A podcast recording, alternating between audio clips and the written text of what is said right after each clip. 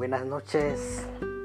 Eh, el día de hoy voy a hablar de la guerra de Ucrania, mi, mi punto de vista de lo que está pasando en el mundo. Últimamente hemos visto que en medios de comunicación la noticia que está a la moda prácticamente es la guerra de Ucrania o la guerra en Ucrania. Eh, desde mi punto de vista, creo que es un conflicto entre Rusia y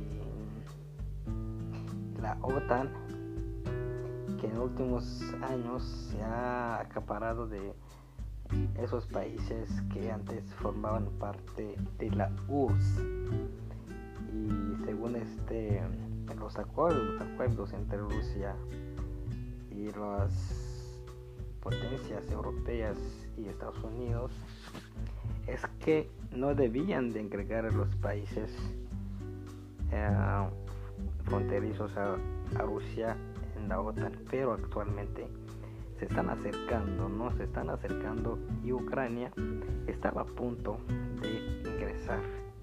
Digamos que la OTAN despreció las demandas de Rusia.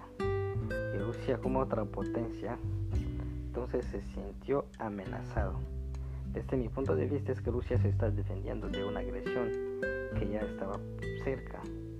Le estaban poniendo misiles en, en, la, en la puerta. Entonces era la única opción para defenderse.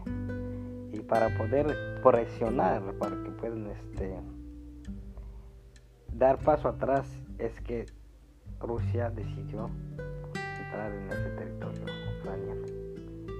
Pero nos deja claro que las guerras que provoca la OTAN en el resto del mundo, como en Libia, en Afganistán, en Siria, en Irak, ellos las podían llamar las guerras democráticas. Y la de Rusia actualmente como que ya nos van a decir que es la tercera guerra mundial, aunque es un conflicto entre ellos, ¿no? Pero las, este, las demás guerras, entonces ahí les dan otro tinte. Y es ahí que podemos criticar la narrativa de Occidente, ¿no? Como la gente que sufre en otros lados son diferentes de las personas de Ucrania. Yo pienso que Putin ya conoce bien a todos los presidentes actuales, a todos los que están en el poder actualmente, no se puede comparar con él por experiencia política y la relación que tiene con todos ellos. ¿no?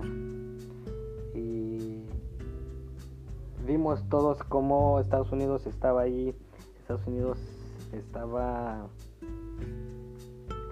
no dejaba, no negoció, digamos, con, con Putin para poder este, llegar a una solución pacífica del asunto.